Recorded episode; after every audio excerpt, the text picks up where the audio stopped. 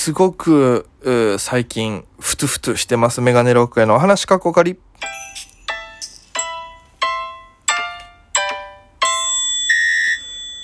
ぽいぽいメガネロックへです。よろしくお願いします。この番組は僕が毎日配信でお届けしている番組です。ということで、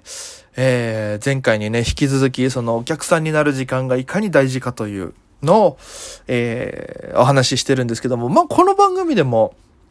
ずっと常日頃、思ってたことだし、多分前の放送でも言ってたと思うんですけど、やっぱり自分の中で、ライブ出なきゃっていう気持ちが強くなりすぎて、もう、ライブばっかりになっちゃってたんでしょうね。だから、いやもう、100ぐらいの視野で周り見えてたものが、急に頑張らなきゃやらなきゃと思って、グッてスイッチ入ったら視野がグーって縛まって50ぐらいの視野でやっちゃってたんですよ。だから、うーん、こう、なんだろうな、もっと俯瞰で、見たらいい、良かったのになっていうのはすごく思ってて。だからその、2ヶ月、目で気づけたのはめちゃくちゃ、ああ、良かったなと思いました。これがもっと1年とかかけてもずっと出続けて、え、え、えってなってたら大変ですから。だから、やっぱり如実にその距離感というかね、うん、このお笑いに対する距離感ですよね。ちゃんと見ても笑う。で、やっても楽しむっていう、その、あの、どちらか、僕の場合なんでね、これは。どちらかっていうと、64ぐらいで、えー、見に行くのと、やるのの気持ち的に、半々かちょっと上ぐらいで持っとかないと。でも、どっちなんだろうな、個人的に。やるのが6楽しいとしたら、見るのやっぱ4ぐらいですかね、自分の中で。うん。そうじゃないと、やっぱりいけないなと思って、自分の中のパーセンテージですけどね、まあ人によって違うと思うんですけども、やっぱそれがないと、うん、なんか、舞台のありがたみも感じないし、やっぱ、あの、さっき、ちょっと関係ない話かもしれないですけど、セブンルール見てて、あの、ね、テレビでやってる、この、ある人の密着みたいな感じでついて、この人が、えー、心がけている7つのルール。まあ、僕も前、ガナー・コージュンさんね、あのー、沖縄で、あの、演劇の脚本とか書いてるガナコージュンさんに、えー、聞きたいって言われて、僕もセブンルール喋って、多分その時に言ったと思うんですよ。お客さんになる時間作るって多分。それができてなかったんですよね、今。で、やっぱそれやらないで、比重増やすと、あの、なんだろう、何かを忘れちゃうんでしょうね。感覚的なもので。やっぱりそれが、そうなると、今の僕みたいに、狂ってきて、モータースも上のライブまでいたのに下のライブ落ちてきちゃったし。でも、あの、やっぱライブは、もともと何で自分がお笑い好きになったかっていうのは、ね、やっぱ見てかっこいいとか、見てやっぱ笑ったりとかでやって楽しかったっていうのがあるから、きっかけ的にやっぱりその見てだからやっぱ見るのが好きなんですよね。うん、それをやっぱ見なか、見てこなかった。うん。いや、見るより出なきゃってなっちゃってたから、うん、何回も言うけど、それは自分の中で、うーん、考えなきゃいけない部分だった。それが、お笑いだけじゃなくてもいいと思うんです。映画とか、それこそコンサートとか。で、見た方がいいのはありますし、何かしらこう自分がね、お金を払って席に座って、お客さんとしてその2時間、自分の人生の時間の2時間をそこに費やして、やるっていう。逆にその、自分の2時間を費やすっていう、ね、いつ死ぬかわからないうちの2時間なんてめちゃくちゃ大事なんですよ。本当に人生において時間って。それを、投資してこなかったのがやっぱり大きかったなって。だから本当にライブってね、時間内で終わるのが一番なんですよね。うん、これは別にその何があったとかっていう話じゃないですけど、昔演出で、ミッチーさんっていう前の事務所の先輩と喧嘩したことがあって、僕が物体監督とかに入ってる時かな。えー、時間伸びても楽しければ、みたいな。お客さんが楽しんでくれればいいっていうタイプだったんですよ。その時の喧嘩の内容が。時間伸びたとしてしまっても、そのお客さんにとって有意義な、面白いと思う時間だったら、いいという話。で、僕らは、いやでも時間決めてやらないと、みんなが、あの、構成としてダメになりますとか、あの、要は2時間って聞いてきてるお客さんもいるから、それで2時間超えちゃったら、もうね、その人の予定来るし、例えばバス、えー、何時のバスで帰ろうと思って、その次のバスが30分待ちだったら、その、その人生の中で30分のロスが生まれてしまうと。逆にそこを僕らが計算してやるのかって言ったら違うかもしれないですけど、2時間っていうのをある程度決めてる以上大まかな1時間半とか、その中で収めなきゃいけないと。逆に、それをこぼしてしまうんだったら、それをもうこぼす分だけ絶対に笑い取らなきゃいけないんですよ。ね？意味もなく伸びて面白くないは最低なんですよ。僕の中で。じゃあ絶対それだけはしちゃいけないことだと思う。お金取ってまでは。うん。だから、やっぱそういう意味も込めて、うん、そういうので喧嘩したことがあって、で、その時はまあまあまあ、こぼさずに盛り上がったんですよ、時間。こぼさずにちゃんと盛り上がっていいのできたんですけど、やっぱそこでぶつかり合うのは大事であって、そこのお互いのいい部分、このやっぱ時間は守る中でこういろいろやる中でのこう、いいとこだけが出てきたかな、そのライブではっていうのはあったんですよね。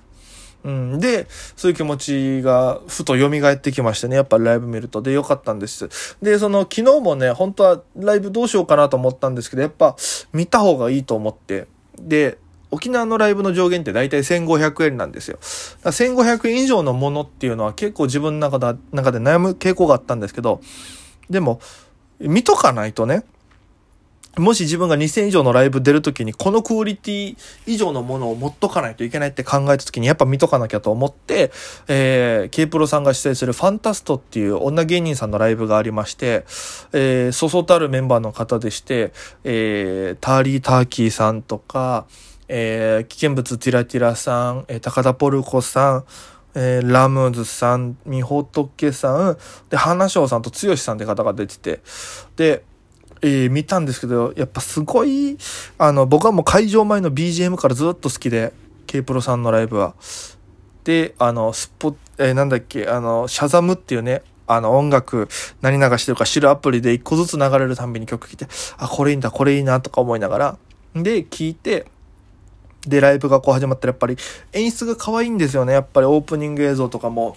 全部可愛いし。で、曲もね、パスピエが使われてて、僕結構だからライブ行って、あの、めっちゃいいなっていう曲とか、ライブでかかりそうな曲片っ端から聴いたりするんで、なんとなく流れた瞬間に、あ、これパスピエだな、あ、これ何だなって分かるようになってきたんですよ。で、あ、パスピエだなと思って、え、で、聴いてて、で、見てて、やっぱりネタも皆さん面白かったですし、何より、その、ね、ザ・ W っていう女芸人決定戦みたいな日本一のナンバーワンの女芸人決定戦の前日だったんで、それこそ花椒さんとか、タリー・ターキーさんとか、みほとけさんとか、準決勝メンバーめちゃくちゃ仕上がっててネタが。やっぱ単純にお笑い一ファンとしてね、めちゃくちゃ楽しいライブでした。で、その、フリーの場面での花椒のえー、花さんのやっぱり人間力というか、人がすごい出てて、最近そのね、あの、めくるくんさんに言われてた、人だよっていう、ね、芸人は人だよっていうのをずっとこう話の中でやっぱり頭に残ってて、その上でやっぱり見たもんですから、やっぱり人間力の凄みというかね、なんだろうな、ほ、なんか、群抜いてたんですよね、やっぱり。発言した時の笑いの量とか、やっぱ素直にその人、その人で笑ってるんですよね。ボケとかじゃなくて、その人が言うから面白いとか、その人が言うからなんか説得力あるなとか、いろんなもの感じて、うん、でもこれはやっぱりずっといろんな場面で出てて、それこそ花椒さんとご一緒させていただいたことがあって、あの時も花さんすごかったし、うん、まあ、翔子さんもすごいんですけど、花さんやっぱりなんかすげえなと思って。だからなんか、東京に来てライブを見た時の、なんだろう、本当にその芸人さんたちのスキルというか、同じ舞台上に立って絡んだ時にも感じはするんですけど、客観的にお客さんとして見た時のスキルもやっぱりすごくて、外さないというか、うん、なんかそこは、めちゃくちゃ、その東京と沖縄の、やっぱり、あの、なんだろうな、環境の違いがめちゃくちゃわかるなと思って。うん、すごかった。本当にすごかったで、めっちゃ面白かったし、やっぱやりとりの中で人間関係性も出来上がってるから、ボケというよりかは本当にこの人こうなんですっていう人間性で笑かしに行ってる感じ。あ、なんか変に真面目なスイッチ入っちゃいました。ごめんなさい。いや、それこそね、チナティさんずっとあの最近仲良くさせていただいてたんで、まさかチナティさんの芸歴が9年目だったなんてね。えー、結構、年年というか芸歴言ってて、もうね、変な話ですけど、まあ、東京来たから僕もね、若手だから0年目カウントで行きたいんですけども、沖縄から含めると僕ほぼチナティさんと同期なんだっていうのも分かりましたし、いやでも、すごく楽しかったライブですね。だから、ユニットライブに対する憧れがすごくあってね、僕はずっと。本当はね、あの、沖縄芸人でユニットライブやるっていう話があったんですよ。オリジン、FEC、吉本、込みでの。この話次やりますわ。思い出した。この話もしたかったんだよ。うん。そういうのがあったりとかしたんですよ。だからね、ユニットライブに対する憧れがすごいあってね、見ててずっと羨ましかったんですよね。ああいう舞台上でこう、なんだろう、知ってる仲間同士でキャッキャやって、で、面白くてお客さんにも伝わっててっていう、なんかこのすごい三、いいトライアングル。自分たち楽しい、見てる人楽しい。んいや、ね、なんかもうすごくいいなと思って。客席と芸人と、ね、今だと配信とかもあるんですけど、それが全部三密体になってる感じが、うん、なんかすごい出ててよかったなと思って。いやー、めちゃくちゃ刺激になってますからね。えー、ちょっとこれからもいろんなライブはもう見れるだけ見て、吸収して頑張っていきたいなと思ってます。さあ、ということで、以上ですけども、あのあれですね。今度の土曜日は初の東洋館でございます。え浅草にあります東洋館で浅草ライブというのに出させていただきます。僕が、え2時台の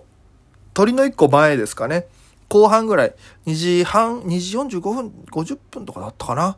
?2 時、2時、2時40分とか45分あたりの出番だったと思います。その後の出番がティラティラさんだったんで、ああ、もう時間ないけど、2500円で、あの、詳細は SNS にて確認してください。それじゃあ皆様、また今夜。